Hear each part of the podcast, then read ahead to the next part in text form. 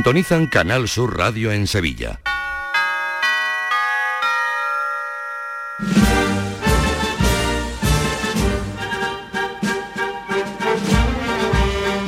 El llamador.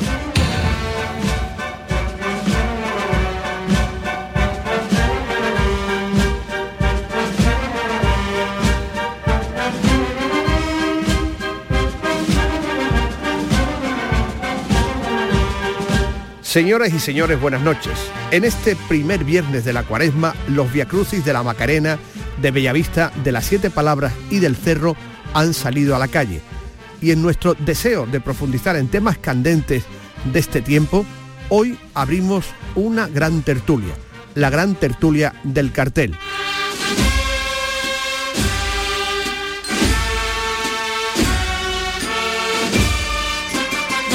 Una recomendación, ya se puede ver durante todo el fin de semana en la Fundación Cajasol las tres exposiciones de los tramos de cuaresma, la del cartel de Salustiano, un cartel protegido por un cristal de seguridad, la de los hermanos Delgado de orfebrería. Y la de bordados de Teresa del Castillo y las piezas restauradas por Cirta.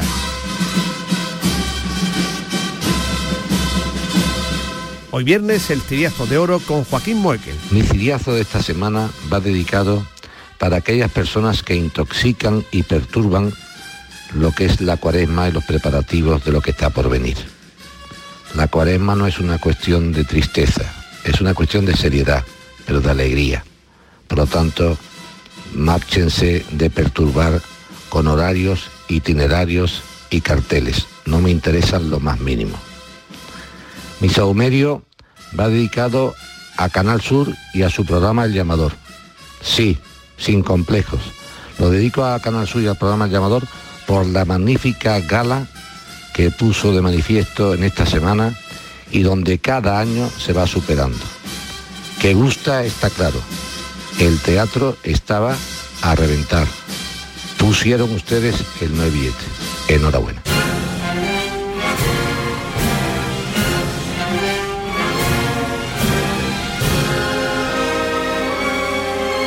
Y la marcha invitada. La semana que viene, el día 25 de febrero, habrá de nuevo un concierto sinfónico dirigido por Javier Torres. El año pasado en Capitanía, la Orquesta Filarmonía interpretó esta magnífica versión de Al que yo bese.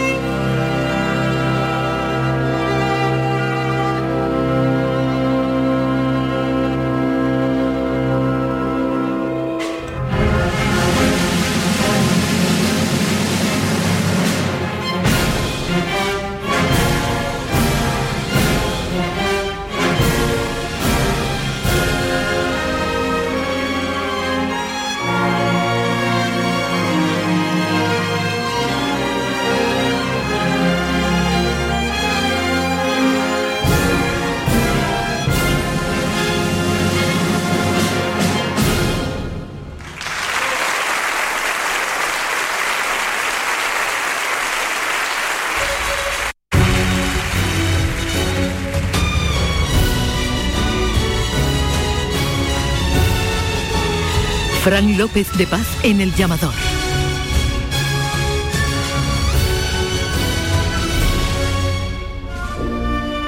Yo soy de la hoy de San Gonzalo. Yo soy de la amargura. Yo soy del amor. Yo soy de Montserrat. Yo soy de la Veracruz.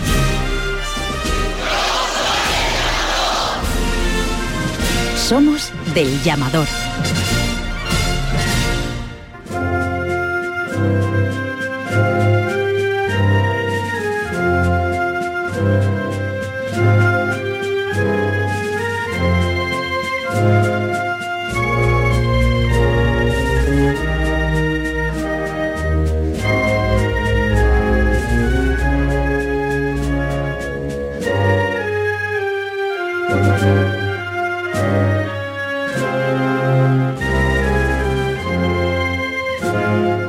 Gran tertulia del cartel en este primer viernes de cuaresma en el llamador con el profesor Andrés Luque. Muy buenas noches, Andrés, ¿qué tal? Buenas noches, Frank. Con la profesora Alicia Iglesias Cumplido. Buenas noches, Iglesias. Oye, Iglesias. Buenas noches, Alicia. buenas, buenas noches. Iglesias, ¿no? También. Buenas con. José León, ¿qué tal, José? Buenas, noches. Encantado. Y con Estela Benot, ¿cómo estamos? ¿Qué tal? Muy buenas noches. Un poco Yo me siento- resfriada porque viene con el tapaboca. Bueno, con- eso ya no me he acostumbrado. Yo que me siento un poco aquí con estas personas de tanta categoría, Fran. Bueno, de todo ya en la viña del Señor, Ah, fíjate bueno. yo, ¿no? Represento la voz de la calle, eso sí. Totalmente. ¿Os esperabais que se iba a armar con este cartel de Salustiano la que se ha liado?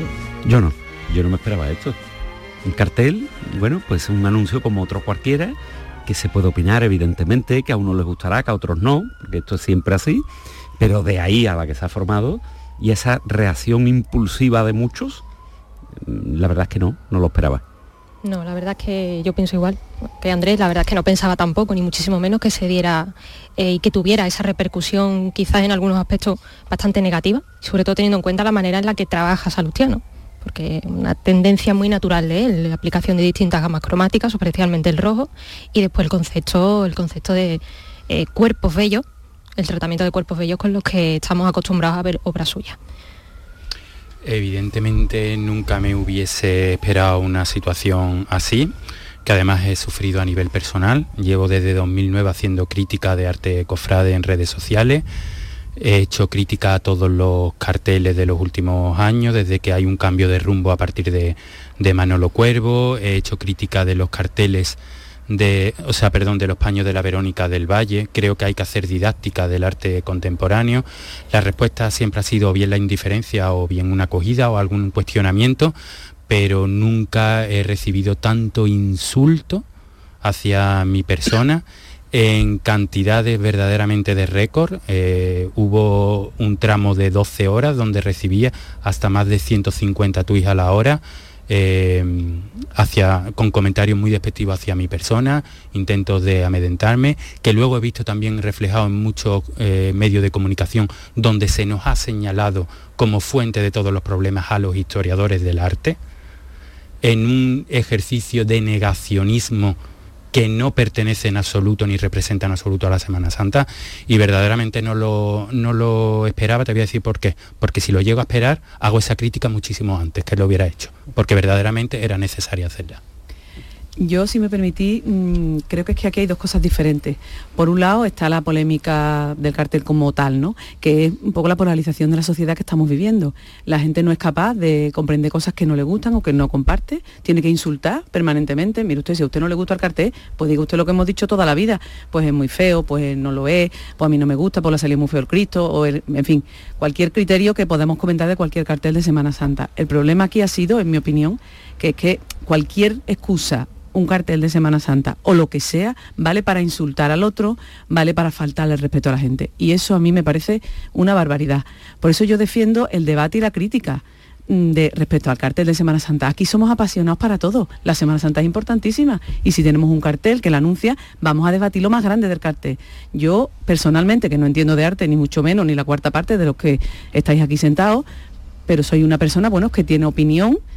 A mí no me gusta el cartel, me parece feísimo. Y lo digo rotundamente, que la técnica pictórica es impresionante. Bueno, yo eso no tengo opinión, no lo sé. Seguramente será una obra de arte maravillosa, pero para mí no es un cartel de Semana Santa. Y lo digo a boca llena. También es verdad que quizás a mí es que el autor no me termina de convencer, porque no me gusta ese tipo de pintura, a mí personalmente. Eso no quiere decir que yo esté por insultar a nadie. Lo que yo he intentado Yo en las redes sociales he intentado debatir con la gente sobre esto, en este sentido, ¿no? Es un cartel, no lo es, a mí me parece que no es que no lo es para lo que, para lo que debe ser, o sea, no cumple su función. Tiene que anunciar una cosa y no la anuncia, en mi opinión.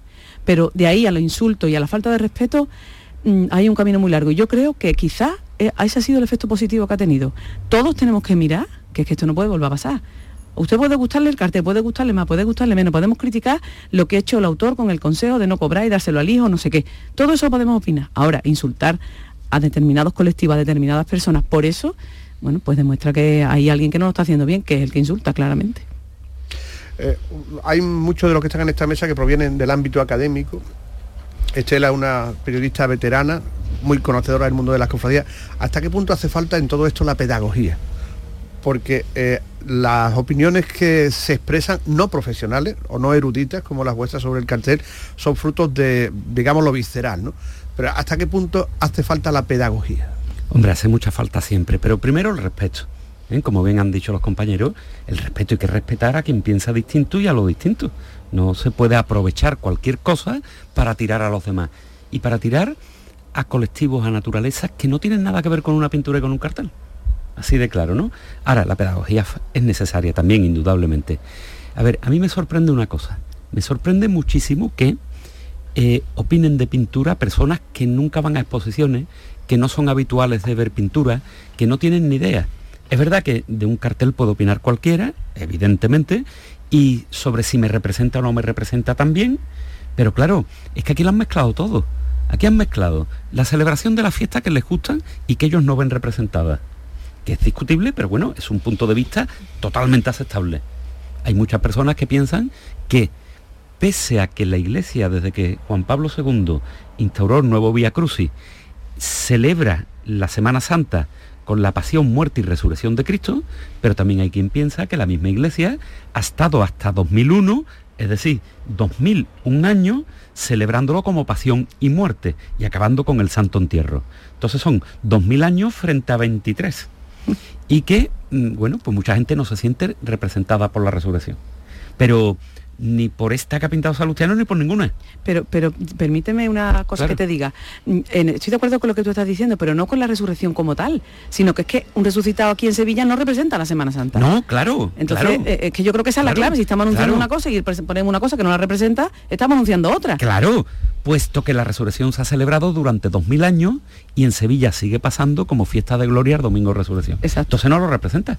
Esto es como representar al fútbol con una jugada de balonmano. Correcto. Es lo mismo. ¿eh? Y perdonen la, comparación que puede parecer un poco frívola, pero, pero es lo mismo, ¿no?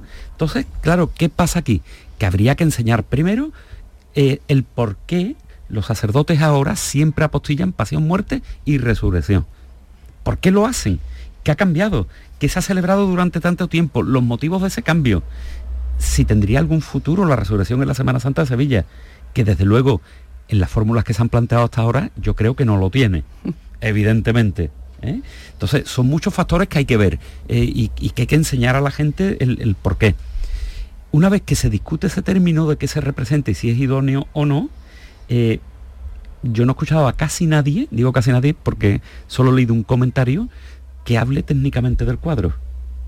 Para hablar de si un cuadro o un cartel es bueno o es malo, eh, hay que tener nociones técnicas mínimas. ¿eh?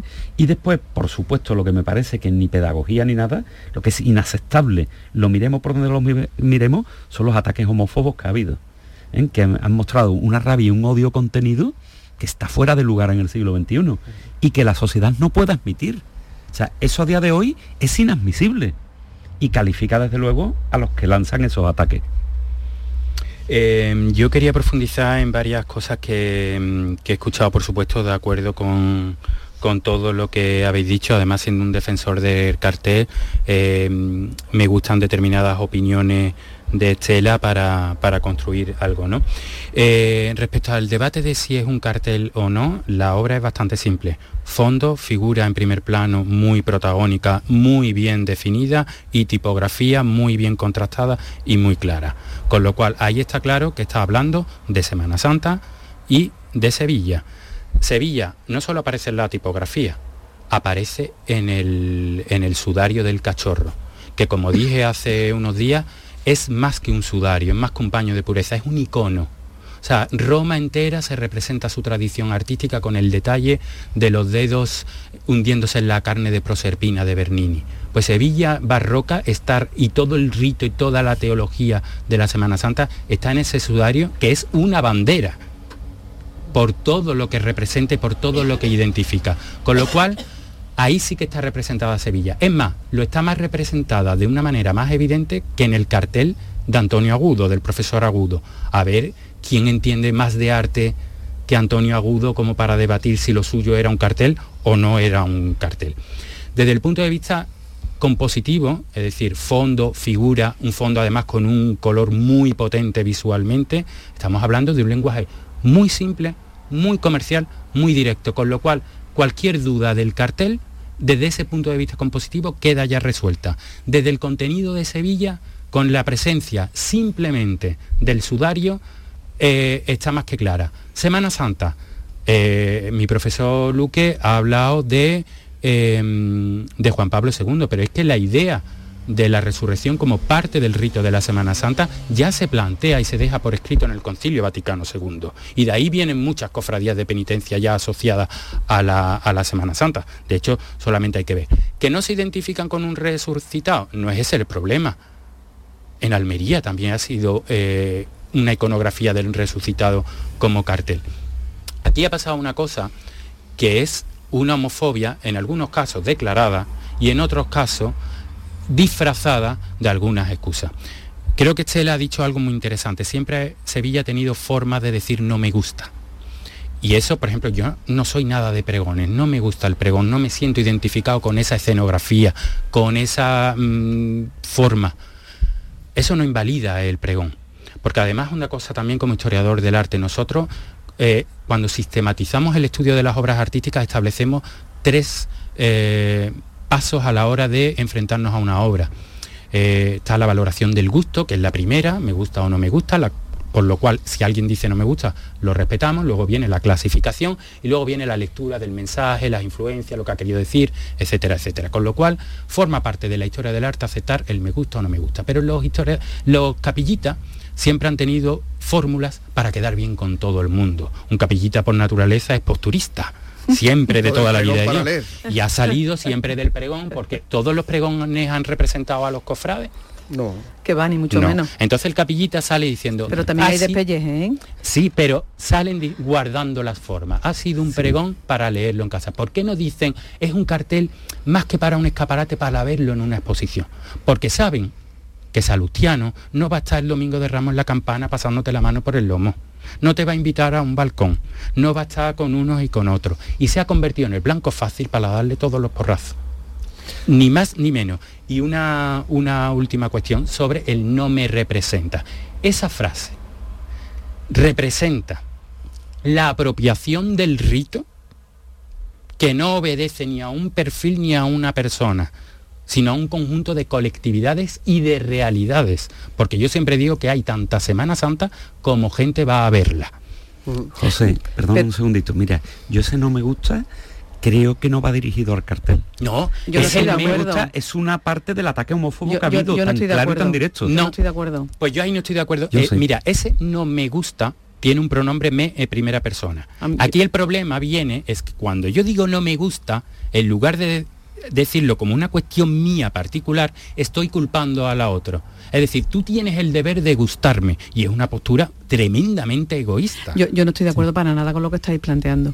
En primer lugar, sí, sí comparto, y eso sí lo comparto, que una de, de las principales críticas que se puede hacer es que efectivamente ha habido, mm, se ha considerado como una cuestión homófoba. Y creo que efectivamente ha salido a relucir una cuestión homófoba que estaba ahí y que a lo mejor ha salido. ¿Por qué ha salido tan claramente? Como decía el profesor Luque, ¿por qué? Porque como no se le dice en la cara, como tú decías del pregón, claro, en un pregón tú tienes al pregonero allí mismo y a todas las personas entonces tú en la cara no le vas a decir, vaya pestiño que tú has dicho, no lo dices porque te calla. Como el cartel se presenta por otros medios y las redes sociales son un nido de, fin, de basura, por no decir otra palabra, pues claro, es muy fácil criticar porque yo no te estoy viendo la cara. Si tuviéramos aquí delante a este señor, a Salustiano, le diríamos, bueno, yo le diría algunas cosas y vosotros seguramente muchísimo más elevadas, pero quiero decir, podríamos debatir con él. Como eso no, no pasa, se le dice todo por detrás, pues entonces no hay ningún problema.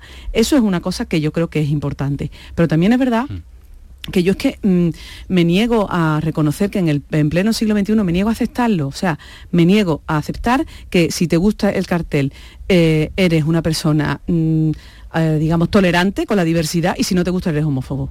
Me niego, me niego. y ha habido, ha habido, sí, pero ha habido y hay quien te dice, es que no me gusta el cartel y ya te miran como tú eres homófoba. Pues no, yo no lo soy, por ejemplo. No lo soy, evidentemente. Y, mm, y eso no quiere decir que me guste. No, a mí no me gusta y digo a mí no me gusta, porque yo creo que tengo criterio, igual que cualquier otro sevillano o persona que pase, para ver un cartel y opinar, porque vosotros lo veis desde un punto de vista artístico, técnico, y, valoráis una serie de cosas, pero yo pienso que no estamos ante un cuadro normal, estamos ante un cartel de Semana Santa, que anuncia una cosa. Entonces, igual que una pieza literaria que sea un pregón tiene que pregonar la Semana Santa, no tiene que estar maravillosamente escrito, tiene que estar bien escrito, pero sobre todo tiene que, a lo mejor se lee fatal y se escucha muy bien. ¿O no, Fran? Esas cosas pasan. Los pregones son para escucharlo. Si está muy bien escrito y no se ha entendido, no ha sido un pregón. Pues esto es lo mismo. A lo mejor es un cuadro maravilloso y estupendo, pero como cartel no vale. O al revés.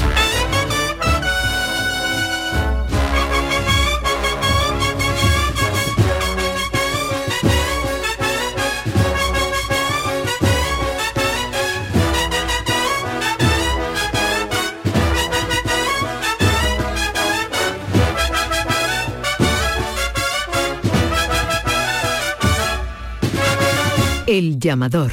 Canal Sur Radio. Eh, una cosa que quería preguntar por aquí. Eh, Alicia, eh, Alicia Iglesias Cumplido. ¿Creéis que si en lugar de un modelo como el que ha utilizado Salustiano para el cartel, que es su hijo, ahí hubiera aparecido el resucitado de Santa Marina? Ahí está. Que pues, enseña la misma carne que, el, que el, del cartel. ¿Se hubiera formado esta o no? Pues no sabría, la verdad, comentarte. Probablemente no simplemente porque además de lo que han comentado los, compañeros también aquí ahora mismo, aparte del no me gusta, yo creo que también está el tema del no me identifica. La, imagen, ¿no? lo que es el cartel de Semana Santa en general. Yo creo que en parte, en buena medida, los que no han intentado ofender o no han ido con esa agresividad hablando del cartel y más componente más homófobo, evidentemente han ido exponiendo de una manera más sutil lo de no, no me gusta porque no me identifica, porque no veo la pieza de la Semana Santa reflejada, expuesta en el cartel, porque no veo una obra concreta que identifique. Probablemente yo creo que si hubiese aparecido la imagen del resucitado de Santa Marina, por mucho que el periodo de la resurrección no esté todavía tan tan metabolizado, sí, probablemente hubiese tenido mejor aceptación al menos eh, creo, yo inclusive. estoy en siete u ocho chats como cualquiera. Ya quiero decir, no, chats no, yo en grupo de WhatsApp. Grupo de WhatsApp, quiero decir. En grupos de WhatsApp. Eh, todos amigos, ¿no? De distintos colectivos. Ya sabéis, de los que hacíamos deporte, de los, de los distintos colectivos. Y gente muy preparada, gente muy culta, habría con esta mariconada es inaceptable, esto no puede ser, no hay derecho que nos hagan esto, y partían en esos términos. Gente, insisto, preparada, culta. No analizaban el cuadro, no analizaban el motivo. Los ataques iniciales después retrocedieron. ¿eh? Bueno, por lo menos si rectificaron. Después rectificaron en todo. Pero el primer día, los primeros mensajes, valiente mariconada, esto es inaceptable, la culpa la tiene el Consejo, qué necesidad tenemos de esto. No, miren ustedes, esa crítica ha existido y ahora se está negando. Todo mi respeto para el que no le guste, por supuesto. Todo mi respeto para el que fundamente porque no lo identifica, por supuesto. Pero es ataque homófobo inadmisible. Pero si se están retractando, algo hemos conseguido. Algo, algo hemos conseguido. el debate se valió para algo. hemos conseguido, claro. Y después una cosa que hay que tener muy en cuenta, que uno de ustedes lo ha dicho, es un cartel, es efímero, es por un año. El otro día me preguntaba un sacerdote significativo en Sevilla, me decía, Andrés, ¿un cartel tiene que tener unción? No, un cartel es un anuncio. Unción tiene que tener una imagen de culto en una iglesia. La unción es la trampa. Claro. Porque han ido al término unción para decir, esa estética no la veo lo suficientemente varonil. Efectivamente. y esa ha sido la trampa, esa ha sido el escondite, esa ha sido el antifaz, el término unción. Que por cierto, Entonces, lo tú que has sido profesor mío, si te escribíamos unción en el examen, ¿qué pasaba? los cateaba. Hombre, No vale, no es vale un término nada, un completamente término que no vale. Es un término subjetivo Pero que no entonces dice los nada. cristos de Rafael no valen ninguno, ¿no? ¿El qué? Los cristos de Rafael no valen Vale ninguno. muchísimo. Hombre, vale muchísimo. Porque no tienen unción. Vale muchísimo. No, no, la unción como, como, eh, Como elemento tal, de valor Eso, eso es lo para que... Analizar. a Ahí, ver, no- pues no lo estoy llevando al malo, extremo, ¿eh? lo estoy llevando al extremo para que para que lo expliquéis. A ver, no quiero ser malo o travieso, vamos a hubiera- decirlo así, no quiero ser travieso, pero en semana, en la Semana Santa Sevilla hay algunas imágenes con una gran devoción que no tienen ninguna unción sagrada.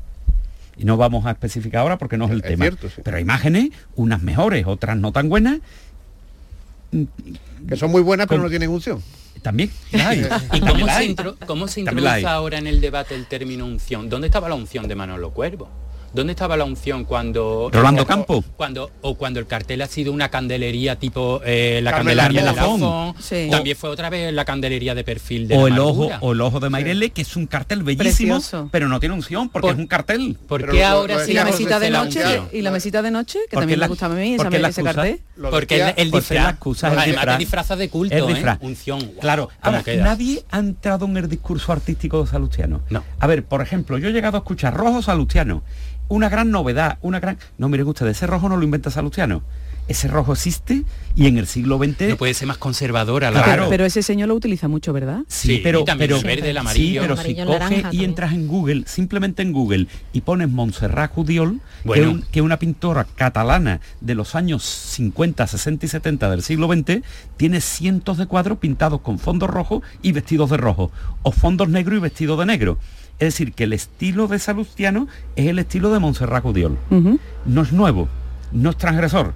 Eso sí, Salustiano no es ningún imitador. Salustiano es un buen pintor Sí, tiene su estilo, claro. tiene su estilo y que desarrolla a partir de un planteamiento que es de la integración de fondos y, y ropajes en un mismo color unos conceptos distintos a los de Monse. Monse Gudiol eh, utilizaba un naturalismo muy simplificado, ¿eh? siempre buscando los valores esenciales del cuerpo y del retrato, mientras que Salustiano eh, representa un naturalismo actualizado, intensísimo, en el que busca una veracidad parangonable a la propia fotografía.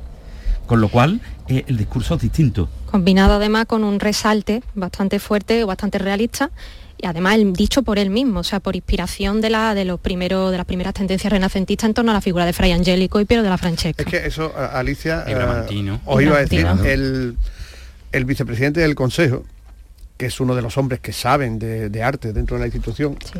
eh, Lo tengo aquí apuntado. Pepe, Pepe Roda, Pepe Roda. En, en- en el pregoncillo ese que dan antes, yo creo que para ir abriendo boca, habló, fijaros, de Frangélico, del Perugino, de Carpaccio, de Piero de la Francesca, Piero, claro, Piero. Irlandayo, o sea, eh, estuvo colocando a, a- a señores que fueron haces del Renacimiento.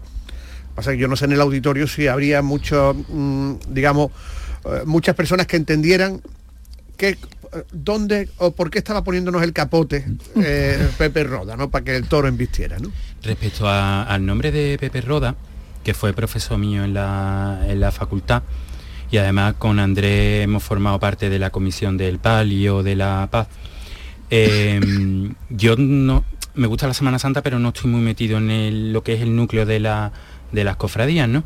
Cuando escucho no me representa, esto no es Sevilla, esto no es... Sabiendo que el cartel sale de Pepe Roda Peña, ¿quién tiene más currículum? Si nos ponemos ya a valorar peso, ¿quién tiene más currículum aquí de cofrade y de Sevilla que Pepe Roda Peña, que lleva toda su vida investigando el arte cofrade, publicando? Sí, pero el cartel no lo ha pintado Pepe, ¿eh?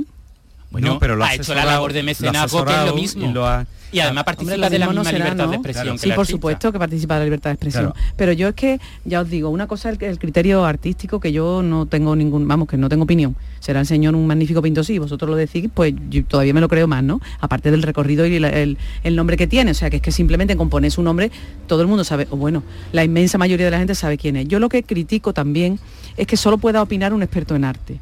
Hay, hay quien eh, dice, no, es que claro, mm, ¿cómo van a opinar? Que, ah, he leído por ahí, vosotros también seguramente, muchas críticas de, esto lo está opinando alguien que nunca ha ido a un museo. Bueno, tú no sabes si la gente ha ido a un museo, ¿no? Según, según eh, la justificación.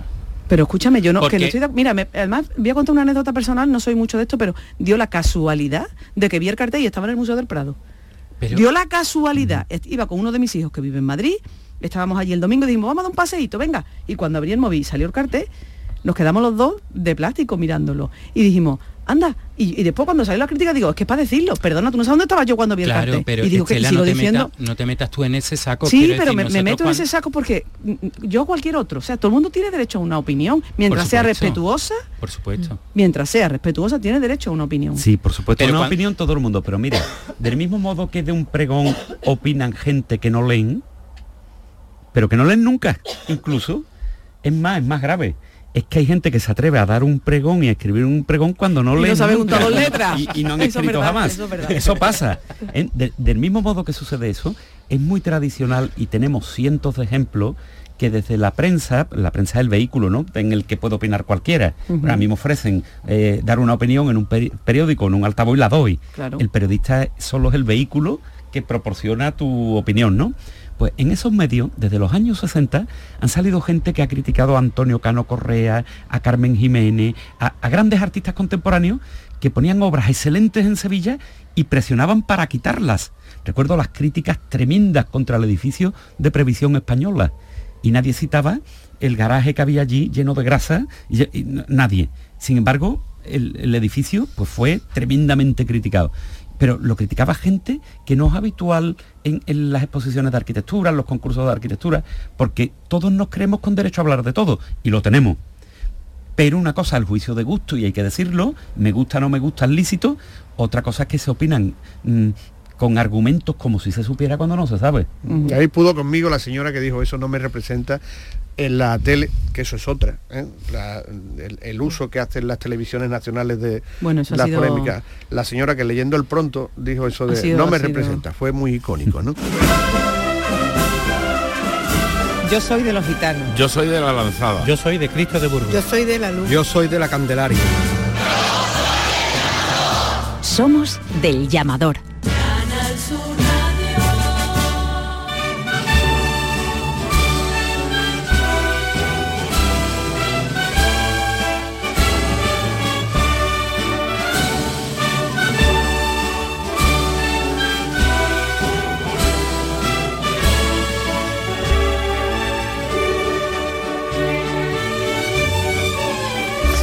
Eh, est- estamos hablando de eh, el inmovilismo, quizás de la Semana Santa, que también ha tenido artistas que han dado muchos pasos adelante, ¿no?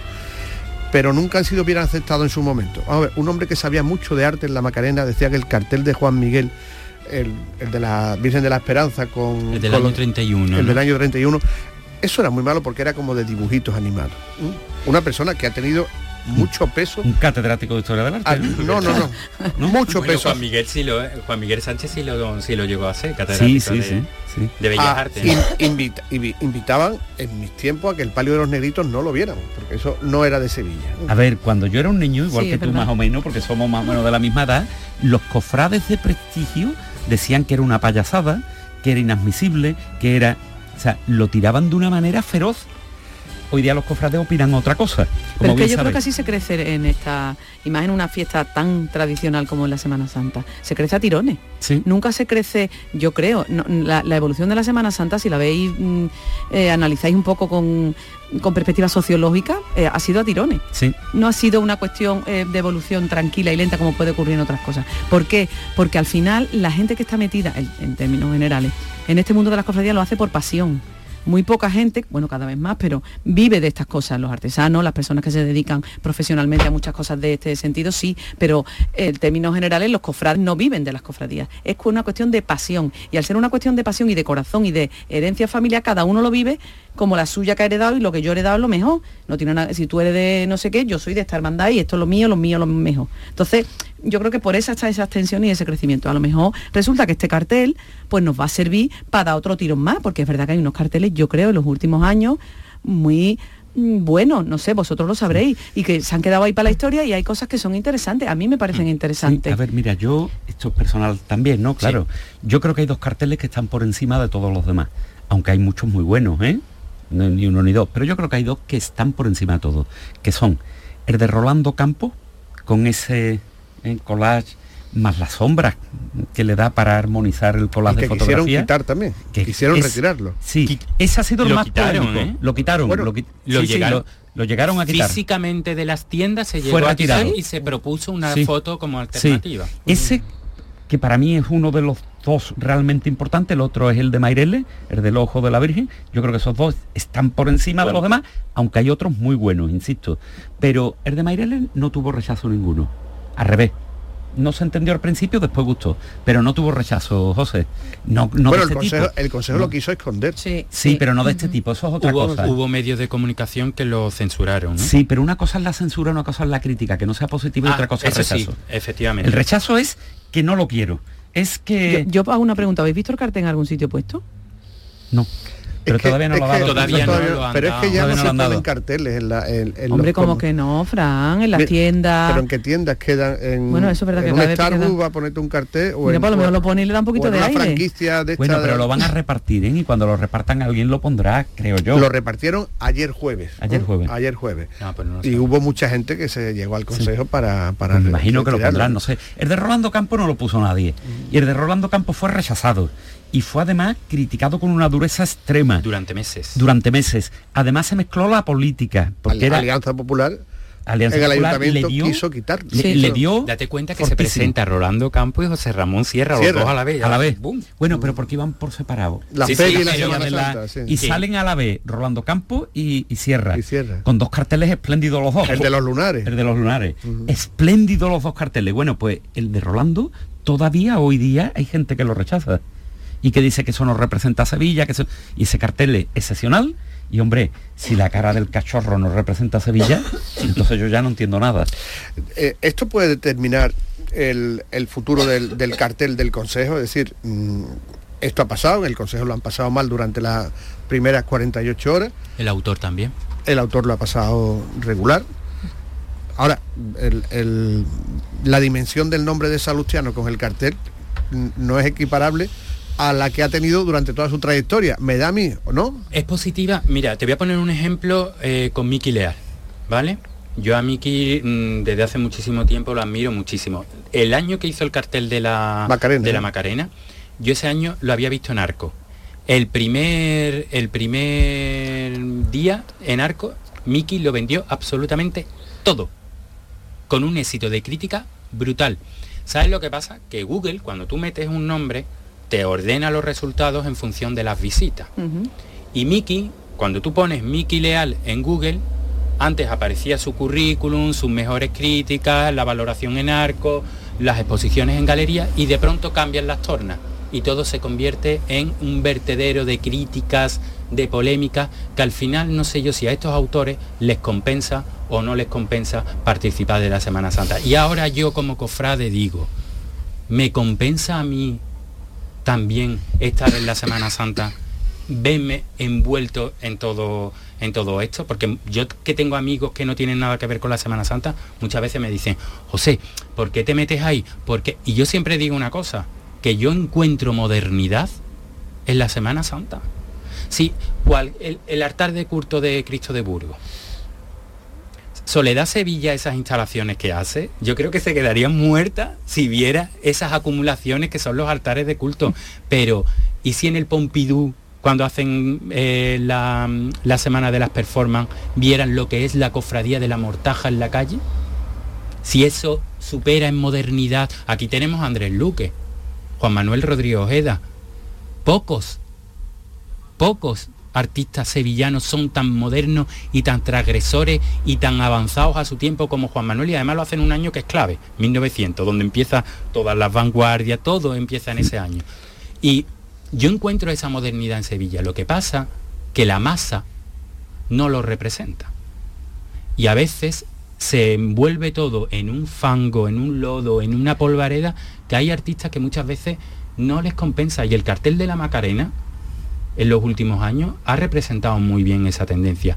Y voy a enlazar un poco con lo que ha dicho Estela. La reeducación. Y volvemos también al principio del debate. ¿Hace falta la pedagogía? Manolo Cuervo es el mejor representante. ¿Qué recibió Manolo Cuervo cuando hizo la Iniesta? ¿Y qué recibió cuando hizo la Macarena? Porque yo recuerdo una charla en CICU donde me llevé la hemeroteca y el mismo periodista hablaba de estilo pumarejo en la Iniesta y en la Macarena, sin embargo, era una gran obra. Había habido una educación. Sí, sí, sí, sí. Pero In- entonces- incluso el cartel de la el cartel de la Iniesta hubo artistas que decían que mm, el pop art es algo reivindicativo, ¿no? Y que con el cartel de la Iniesta no se tenía que reivindicar nada, ¿no? Va- a ver, vamos a hacer ese- un- ese una pausa, cartel- una pausa y ahora seguimos porque esto es el llamador del primer viernes de Cuaresma. Soy Fran y soy de la Macarena. Soy Gerardo y soy del Cachorro. Soy Irene y soy de los Javieres. Eh, yo soy Alberto y soy de la Macarena. Soy Irene y soy de la Trianera. Soy Adrián y soy de la Estrella. Soy Fran y soy de la Macarena. Somos del llamador. Somos de Canal Sur Radio.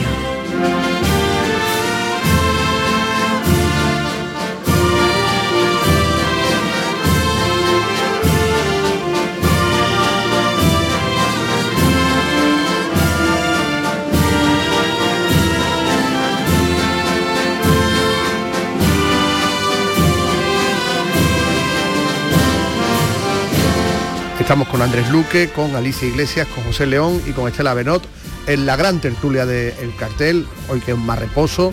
Eh, estábamos hablando de Manolo Cuervo antes de esta pausa. ¿Y tú qué querías decir, Andrés? Pues que el cartel de Leninista es un grandísimo cartel. Es un cartel de los bárbaros, de los realmente buenos. ¿eh? Un cartel innovador en muchos sentidos y que actualiza la Semana Santa. La Semana Santa Sevilla en determinados aspectos sí va con su tiempo, pero en otros no. Por ejemplo, con las flores se están haciendo obras de arte. Es arte efímero, Sí, pero es arte. sí. Y se están haciendo auténticas maravillas. Sin embargo, en otros aspectos como en la pintura, mm, casi no está participando. En los canastos no participa, en los pasos de Virgen muy poco, cuando participa de un modo muy conservador. ¿eh? Y salvo eh, el palio de Raúl Versosa, del sol, el techo de palio, no se ha hecho nada que vaya con nuestros tiempos en pintura. Luego, las artes no van por igual en, en estas expresiones, ¿verdad? Sí, no, y además yo estaba pensando que eh, quería comentar que desde mi punto de vista creo que los carteles de Semana Santa a partir de ahora, o al menos esa es mi opinión, creo que están empezando a poner ya un punto de fin y un punto de inicio hacia otra tendencia que ya se ha estado haciendo desde antes en otros muchísimos carteles de Semana Santa, lo que pasa es que siempre han sido tímidamente, han ido saliendo sutilmente, han habido críticas, evidentemente, pero, por ejemplo, los carteles de la maestranza, los carteles que van saliendo, la, la- la novedad que están planteando cada vez que sale un nuevo cartel, eso sin embargo no trasciende. O sea, no me refiero, no, no está teniéndose una crítica tan fuerte cada vez, estamos dando cada vez más por hecho ya que los carteles de la maestranza se están planteando ya con una contemporaneidad y unos planteamientos contemporáneos que sin embargo en Semana Santa no terminan de calar. Pero yo creo ver, que puede grandes empezar. puede maestros de la prensa han criticado los carteles de la maestranza. Bueno, este año y muy eh, duramente. Antonio Burgos se ha echado de menos Sí, el es verdad. recuadro de Antonio Yo- Burgos en el que lo siempre pensaba. le daba al que este año lo hubiese dado especialmente. este año le hubiese dado especialmente Le hubiese dado al cartel especialmente. del mexicano, ¿no? Sí. sobre Pues sí, todo pero- el traje del mexicano. Claro, pero a ver, hay una Sí. diferencia. También, también, Fran. Hay una diferencia. Los toros es un espectáculo muy sentimental también, ¿eh? Con partidarios que van con un torero y van con ese torero al fin del mundo. Incluso con sentencias judiciales que reconocen que el currismo es un sentimiento. Hay una sentencia judicial, no sé si lo sabéis. ¿eh? Eh, es decir, el toro también es pasional. Pero una cosa es lo pasional y otra cosa es lo devocional. Y yo creo que ahí hay una gran diferencia. La maestranza, que estaba bien asesorada por Juan Maestre, impecablemente, es capaz de aguantar el chaparrón, no le preocupan las críticas, sin embargo un consejo que es electo por cuatro años... Claro que no es lo mismo. No es lo mismo, sí le preocupan. Mira, antes hemos hablado de José Rodas. José Rodas es mi compañero en la facultad, es amigo. ¿eh?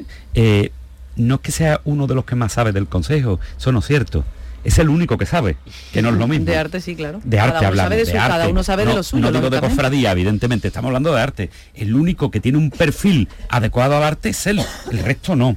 Eh, Pepe ha asesorado en otra etapa del Consejo para una serie de carteles de, de glorias y sacramentales que se hicieron carteles fantásticos algunos de ellos por jovencitos desconocidos, como el cartel que hizo Carlos Peñuela, aquel con la madera y los sirios, que era espléndido, espléndido. Y bueno, y hubo otros, entonces eran todos chicos jóvenes que se daban a conocer. Eh, Pepe, todo lo que ha aconsejado para el Consejo ha sido de primera categoría. Y ahora que está en las penitencias y que está en una posición, digamos, excepcional, eh, desde que está él, el cartel se ha cuidado mucho. Se han hecho carteles espléndidos. Y este, nos guste o no nos guste, que hay mucha gente que no le gusta, yo ni siquiera me he pronunciado si me gusta o no, no deja de ser un cartel más que entra dentro de, bueno, pues de una dinámica que busca la excelencia creativa y que más allá de otros factores no tiene más importancia que la de un año. hay un embés del cartel de la Semana Santa de Sevilla, que es el cartel de la Semana Santa de Dos Hermanas, que se presentó el pasado fin de semana, un cartel también de un resucitado, en el que... Pero hay, una, pero hay una diferencia. Cristo está igual, es sensual, está el desnudo, pero es una escultura, está retratando una escultura y aquí retrata una persona. Eso mucha gente no lo cree idóneo. Fijaros que ahí no estoy hablando de gusto, estoy hablando de idoneidad. Y poco importa que sea un chico bellísimo, que lo es, a que sea un señor varonil y vasto. Sí, que, que no... Andrés ha tenido una misericordia tremenda al decir que esto era una escultura. Bueno. Que estaba volando sobre un plato de torrijas y, la iconografía. claro, ahí podemos decir de todo, ¿o no? Ahí se puede decir de todo. Pero, pero a este cartel nadie le ha hecho una misa de esa Pero hombre, lo del plato de torrijas... Lo del plato de torrijas que es segunda Fran, para, para inclinar la balanza a favor del cartel. Sí, pero fíjate que, que, fuga. El plato de torrijas, la calavera y el resucitado. De todas maneras, te voy a decir una cosa. Mm, hablaba antes, José, de la de que a, a muchos artistas no les compensa meterte en este berenjena, ¿no? Yo, sin embargo, lo veo al revés. Mm, porque mm, si tú eres cofrade, tú o cualquier persona, no tienes derecho, o sea, tienes derecho a que no te arrebaten lo que es tuyo. La Semana Santa es tuya, como es mía, como es de todas las personas que nos están escuchando, y, yo tengo que defender mi Semana Santa y mi mm, manera de estar en esa Semana Santa. Entonces, si yo soy un artista del bordado, de la orfebrería, de la pintura o de lo que sea, de la fotografía, tengo derecho también a a desde dentro eh, exponer mi planteamiento y mi punto de vista. Yo eso defiendo al pintor. O sea, yo defiendo que el hombre ha querido expresar su Semana Santa como él le ha parecido oportuno y conveniente. A lo mejor no comparto nada con él, de hecho no lo comparto, pero el hombre tiene derecho a hacerlo. Y yo pienso que a todos los artistas les conviene, les viene bien, porque la dimensión que tiene la Semana Santa de Sevilla, lo siento, no es la que tiene la de dos hermanas. Si es que ha salido en todas partes del mundo, no solo porque haya cuadros de este y esto era para que saliera en todas partes del mundo también. Ya, sí, pero por otras cosas, pues, pues, no ha tenido tanta repercusión. Entonces, la, obra de Salustiano evidentemente la conocen en Estados Unidos, ya lo sabemos. Eso ya lo sabemos porque es un señor que ha trabajado con galerías de arte de Nueva York de alto nivel. De estupendo, porque se la ha ganado con su trabajo el hombre. Perfecto. Pero eh, por eso ese señor que es de aquí va a renunciar a su tierra. No, yo creo que no debe renunciar. Ni este señor ni ningún otro deben estar ahí. Y además yo pienso que esa polémica, una vez que pasa el sofocón y el mal rato que yo entiendo que el hombre habrá pasado, esa polémica les viene bien. Hombre. Esa polémica es, vamos, el, mejor marketing del mundo mundial. ya quisieran otros tener todos los, todos los enlaces. Si es que hasta por la calle en el carnaval de Cádiz he visto yo algunos, que era graciosísimo. Y yo hay que tener arte para eso. Pues has tenido tanta influencia en la sociedad que hasta la gente en los carnavales se está disfrutando del cartel que tú has hecho. Pero eso es un piropo, no es una... Sí, pero a ver, pero a ver una cosa, José. Estela, no olvidemos un detalle. ¿eh? Yo no conozco personalmente a Salustiano, pero sí sé cómo es. En el mundo del arte nos conocemos todos, ¿no? Aunque no tengamos una relación personal. Eh, no olvidemos detalles de que él lleva a la sexta al Consejo de Cofradía. Es decir, que él fomenta, claro, pues hombre. que hay artistas que se dan cuenta, mira, cuando, cuando Dalí insulta a Picasso en un medio público ¿eh? y, y además lo llama despectivamente comunista, es un insulto al hacerlo despectivamente. Entonces, o parecía que lo era. Claro, claro. tú, no, es un insulto si te lo dicen como una, como una circunstancia o como un... pero, si, pero si te lo dicen despectivamente, es un insulto. Y más en pleno franquismo, evidentemente. Eh, aquello lo hace Dalí porque sabe que genera un escándalo mundial. La respuesta de Picasso no se hace esperar. No es menos, no es menos fuerte y desfasada. Lo llama maricón. ¿Eh? Eh, pero a Picasso no le importa eso, Picasso tiene muchos amigos homosexuales. Lo que le importa es que si lo llama así, da la vuelta al mundo también. Claro. Igual que al otro, al otro le da igual que este sea comunista o no. Lo que ambos hacen es buscarse una publicidad mundial y que saben que si rebota es más publicidad y es más, más para ellos.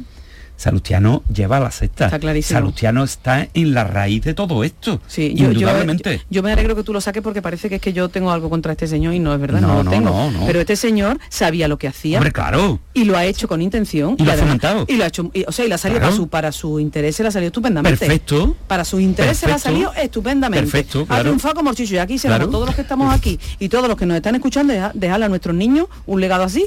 Claro. directamente. Claro. será sin duda uno de los carteles que se recuerden. Pensáis ya casi para terminar que esto es también como la ley del péndulo, es decir, que cuando hemos estado, estamos en un extremo, lo siguiente va a ser que el péndulo se vaya hacia el otro. Alicia. Que se vuelva otra vez a la tendencia de carteles para suavizar, ¿no? eso es, una, eso es un planteamiento que le dije a los alumnos hace poco en la clase en Bellas Artes y se lo comenté porque me lo preguntaron también por el tema del cartel.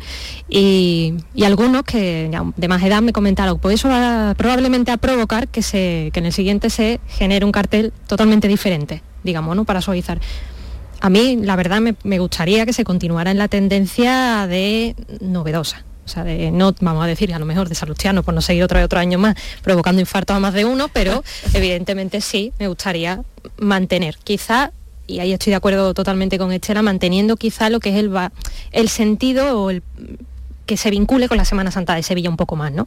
Que se identifique, digamos, con lo que sería y llegar más al público de lo que ha llegado este cartel, por desgracia, que no ha llegado a todo el mundo por igual, pero tengo la sensación de que sí, de que probablemente se vuelva otra vez. ¿Tú crees que va a haber volantazo?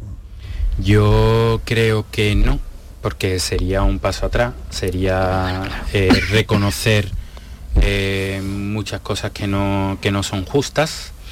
Y aparte sería negar eh, la dimensión que adquirió el cartel en los últimos años, que ha trascendido eh, el sentido práctico como anuncio y se ha convertido en un objeto artístico donde los artistas hablan más de un estímulo de la experiencia, eso nos lo está contando, por ejemplo, Manolo Cuervo hace un cartel, pero en el momento en el que le introduce una estampa de la esperanza de Triana que le da su madre en un momento, ya ahí se está convirtiendo en una confesión de su propia intimidad. Lo de Dani Franca, claro, fue una terapia que él hizo con todos nosotros. Y Salustiano viene a hacer un poco más lo mismo, es decir, ya el cartel no es un anuncio. Eso del grito en la pared, entre otras cosas porque ya no hay ni pared, hay teléfonos móviles. Entonces, mm, desde el punto de vista de que ya el propio cartel ha trascendido la sistematización que los historiadores y los críticos hacemos a la hora de definir esto es una obra, esto es un cartel, esto es una pintura, desde que el arte ya ha roto toda la norma, em, tapar eh, y bloquear ese, esa inercia que ya está creada es como ocultar el sol con el dedo meñique. Para terminar, imagínate que eh, Andrés Luque, Alicia, José y Estela sois Paco Vélez ¿eh? y que, o Pepe Roda, y en vuestras manos está encargar el cartel de 2025, que es un año jubilar, siempre en los años especiales ha habido carteles especiales. Bueno, yo no sé a quién se lo encargaría. ¿eh? Si... Antonio López no se lo encargaría tú pero bueno, lo puede entregar no, da tiempo para año Antonio López no va a dar tiempo yo Antonio López no se lo encargaba por eso porque él tarda en pintar un cuadro 7, 8, 10 años y tiene ochenta y tantos cerca de 90 años eh, va a vivir mucho más ¿eh? esperemos pero yo no se lo encargaba a Antonio López además Antonio López es un gran pintor un cartel es otra cosa ¿eh? Yo no sé a quién se lo encargaría. Yo no sé si va a haber volantazo o no lo va a haber. Lo que sí creo como José es que no debería haberlo. El año pasado, pintor cartel, Dani Franca, que es una celebración de la pintura. ¿eh? Es, para mí otro de los grandes, grandes, grandes carteles que se han hecho. Es un cartel que, eh, bueno, cuando he dicho una celebración de la pintura, quiero decir que son argumentos puros pictóricos. ¿eh? A, partir de, masa de color, de luz, y encima lleva a la Virgen de la Estrella, que es uno de los iconos universales de la Semana Santa de Sevilla. Es decir, se da todo para que tenga una gran aceptación. Aparte el pintor una obra maestra, es magistral. Yo creo que se puede volver a esa pintura, pintura y con temas cofrades sin dejar de dar un paso adelante y no atrás. ¿eh? Ya se ha visto con Dani Franca. No sé a quién se lo encargaría. Yo me he quedado con la ganas de un cartel de la Semana Santa de Sevilla de Luis Gordillo, que ya presentó uno de la Bienal de Flamenco y se lo retiraron. De una Bienal de Flamenco, ¿eh? que no hay devociones ni hay, que lo que hay es que te gusten unos cantantes u otros, cantadores, perdón. Pero yo creo que un maestro... el ayuntamiento ha estado así, así. Yo creo que un maestro como Luis Gordillo mm, debería de haber pintado ese cartel. ¿eh? No sé a quién se lo encargaría, pero insisto, si iría a, dar un pasito más, si seguiría el ejemplo de la Real Maestranza Caballería, la opinión de las personas me importa porque el cartel es un anuncio y como tal anuncio tiene que interesar, aunque sea para rechazarlo. Forma parte de la obra, ¿no? Forma parte de la obra, evidentemente, y cumple su función aunque sea por el rechazo a este cartel ha anunciado la Semana Santa Sevilla en el mundo entero, ha salido hasta en la primera de televisión. Total. Con lo cual ha cumplido su función con creces, en, todas partes. Entonces yo iría por ahí, ¿eh? por seguir innovando. Alicia. Por sevillanos yo la verdad es que vamos a tirar un poco para la casa también. Yo apostaría por Daniel Bilbao, decano de la Facultad de Bellas Artes. Pero Daniel ya lo Ya hizo. bueno, ya lo Ah, es verdad, es verdad. Bueno, pues otro Otra vez, ¿no? entonces, bueno, sí. bueno, pues entonces también podría, mm, bueno sería también la idea de Rubén Belloso. La verdad es que mm, creo que puede gustar bastante su En la estilo plaza y del museo todos los domingos te encuentras gente magnífica. ¿Conocías a. Rubén Belloso? Sí. Yo no. Bueno, este es un chico que salió, ya no tiene 17 años, claro, salió con 17 años y le ganó el premio Gruas Lozano a pintores experimentadísimos. Yo recuerdo que yo estaba en aquel jurado y dijeron algunos del jurado, hombre, no lo podemos premiar, que es muy joven y ha pintado un cuadro muy bueno.